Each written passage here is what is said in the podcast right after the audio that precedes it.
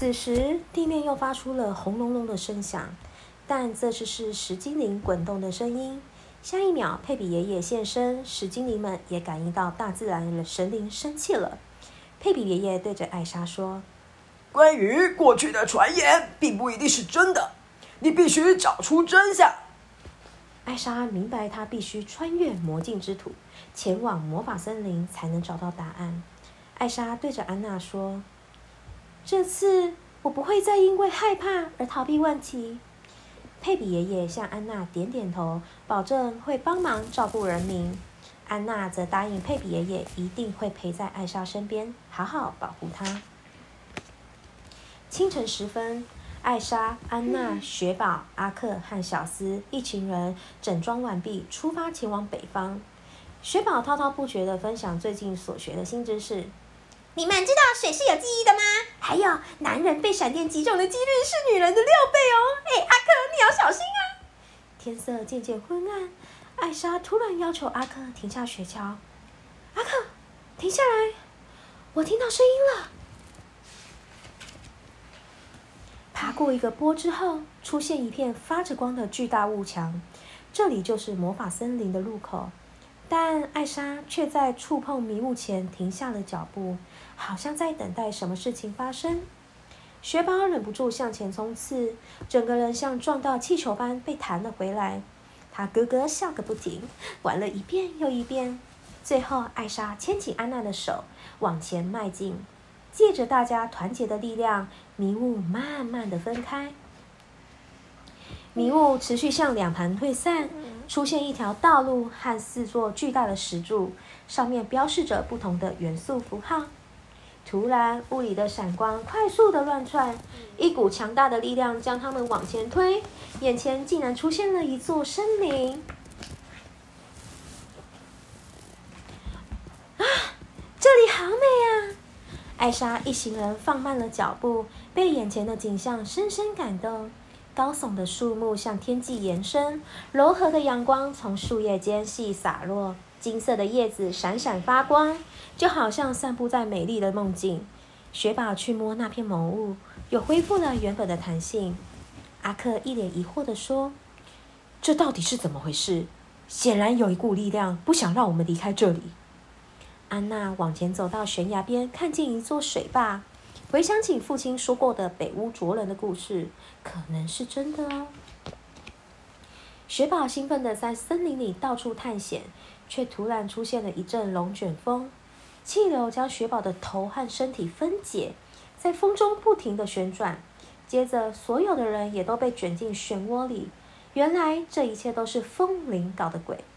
突然，有一道旋风快要击中安娜了，还好艾莎迅速用魔法阻止。结果，风铃将其他人都抛出了暴风呃暴风圈，只剩艾莎独自一个人留在龙卷风的中心。艾莎使尽全力，不断射出冰雪，渐渐的漩涡范围越缩越小。最后，艾莎张开双臂，爆发出全部的力量，雪花飘散在空气中，凝结成一座座美丽的冰雕。每座冰雕都呈现了过去某一个景象。雪宝认真的说明。水是有记忆的。其中一个冰雕引起了艾莎和安娜的注意，那是年轻的安格纳国王，他躺在一个女孩的怀抱中。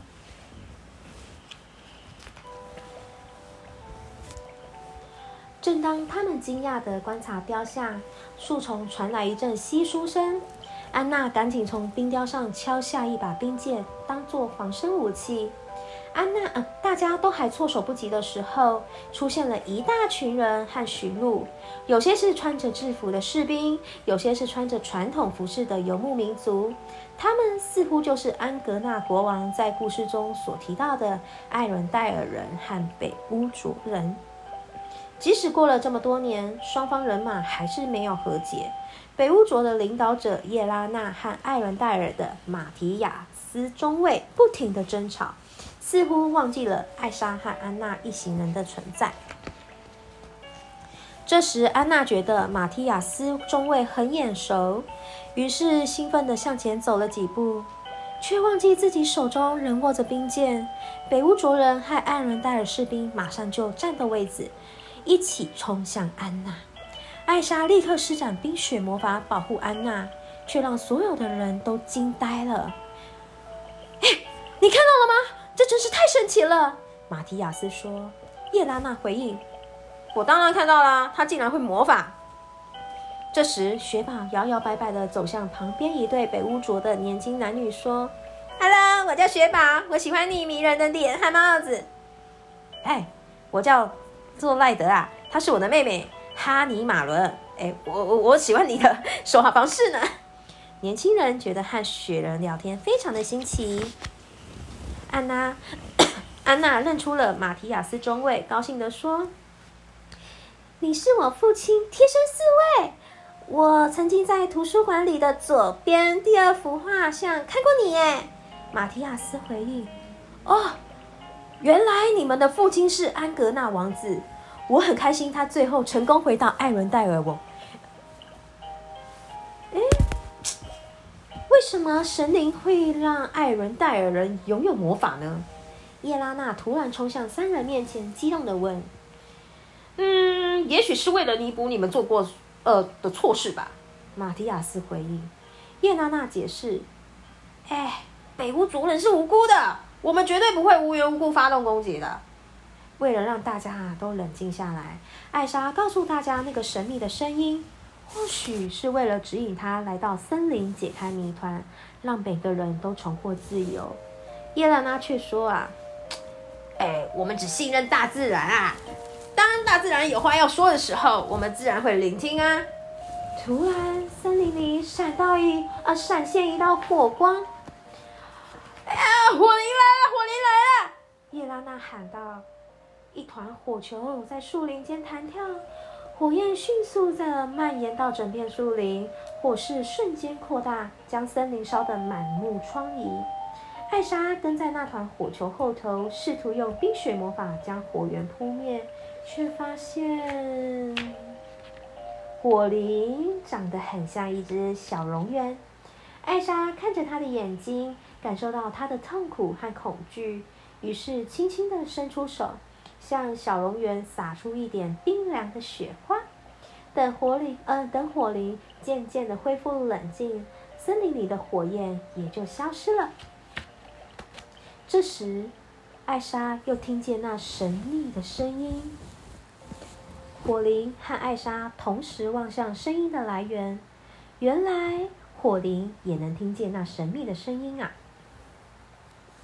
艾莎试着和火灵交谈：“哎，你是不是也有听见？有人正在呼唤我们？那个人到底是谁？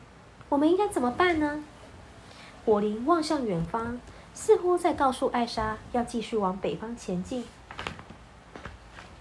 艾莎拿出母亲的披肩，裹在安娜的肩膀上。这么做可以让她感到安心。莱德对这条披肩很感兴趣。艾莎说明这是父亲送给母亲的礼物，现在成为他最珍贵的宝物。莱德认出披肩上的符号，于是将姐妹两人带到冰冰雕旁。这才发现母亲披肩上的符号与年轻女孩身上的披肩一模一样。原来拯救父亲的女孩就是母亲。而且她也是北乌卓人，两边人马都非常的困惑。如果他们互为敌人，又怎么会牺牲自己拯救对方呢？这时，北乌卓人一个接一个开始互相搭肩，轻声唱歌。当人类之间的歧义、愤怒和怀疑逐渐消失，大自然立刻出现和谐的动物歌声来回应。叶拉娜握住艾莎和安娜的手说。我们是北乌卓人，太阳的后裔。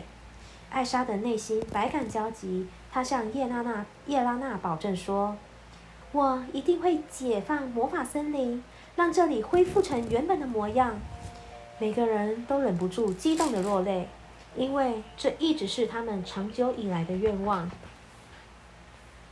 马提亚斯和安娜分享他向安格纳国王学到的智慧。当你以为找到方向时，命运可能会把你带往另一条路。所以，我们只需要把眼前该做的事做好就好。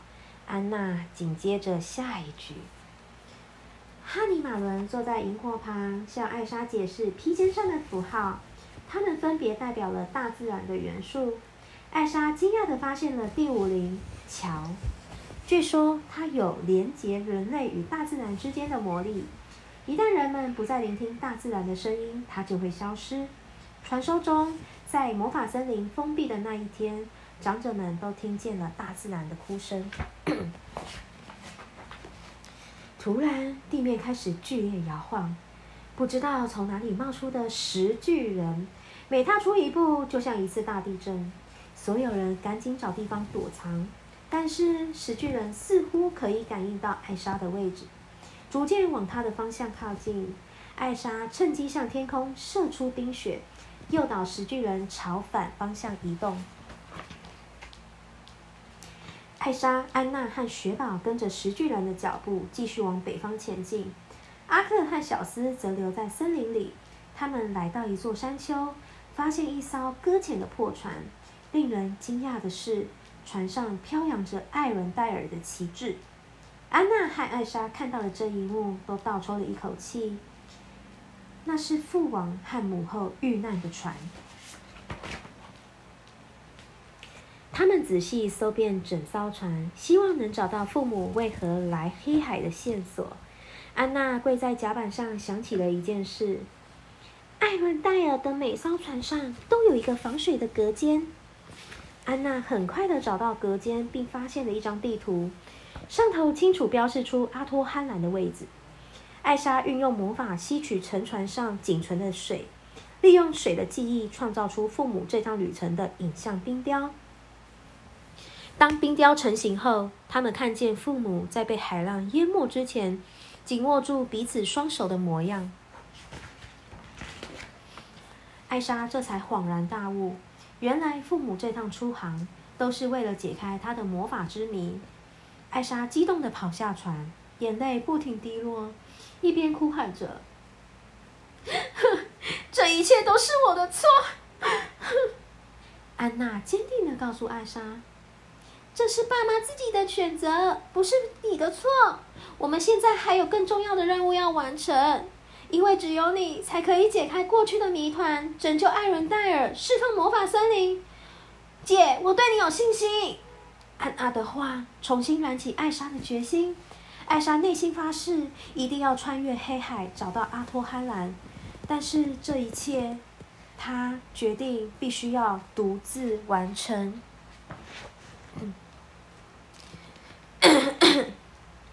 安娜提起那首摇篮曲，姐，我们说好要一起完成的。艾莎坚定的回应：“我命中注定要解决这件事，我应该要自己完成。我不要阻止你，但是我不能丢下你。”哎，艾莎说：“安娜，我更不能失去你。”两姐妹互相拥抱。但是下一秒，艾莎已经用魔法创造出一艘冰船，让安娜和雪宝沿着河流离开。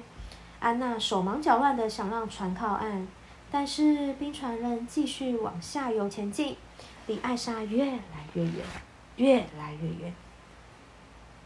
冰船顺流而下，安娜和雪宝发现河岸的景象非常惊人，因为沿路都是沉睡的石巨人。雪宝小声的说：“ 真的好巨大哦！这些石巨人怎么那么大？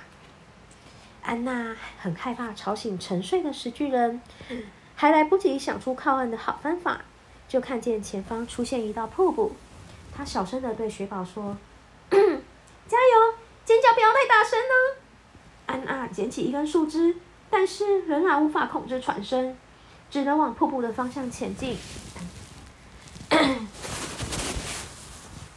此时，艾莎独自来到波涛汹涌的黑海。她眯起眼睛，想看清楚海的另一头。将头发绑成利落的马尾，深吸一口气后，起跑冲向大海。艾莎起跑的瞬间，同时将脚下的海水冻成冰面，踩着结冰的海水奋力奔跑。突然，眼前翻起一波大浪，艾莎试图加快脚步。但海浪依旧打碎了冰面，因此掉入了海中。不屈不挠的艾莎游回岸边，爬上附近的岩石，然后再次尝试。海浪再次袭来，她用最快的时间冻结海浪，当做溜滑梯往前滑了出去。但是下一波海浪又打碎她的冰滑梯，艾莎又再次落海。她潜入水中时，却发现身旁有一个巨大的生物一直盯着她。一道闪电照亮了水灵的身影，它就像一匹高大的水做的马。水灵游到了艾莎前面，看她的眼睛，然后又在下一道闪电中消失。艾莎奋力地游出海面，奔跑在她所制造出的海冰上。没想到水灵再度出现，撞碎了海冰。艾莎与水灵不停地缠斗，不停地奋斗。最后，艾莎灵机一动，用魔法制作了一条水浆绳。起初，水灵不停的挣扎，最后还是被艾莎驯服。水灵载着艾莎跨越黑海，终于抵达阿托哈兰。踏上这里，神秘的声音终于安静下来。艾莎的内心第一次感受到如此的宁静与自由。这段旅程改变了她，也解放了所有的担忧与恐惧。另一方面，安娜和雪宝坠落瀑布后，两人躲在一个黑暗的洞穴中。突然，有一阵结霜的雾气送来艾莎的讯息，在他们眼前逐渐形成一座冰雕。安娜仔细观察这座冰雕，她明白艾莎已经成功的穿越黑海，而魔法森林中的人们很快就会获得自由，艾尔戴尔也会恢复原本宁静祥和的生活。大自然则会渐渐回归到最完美的平衡。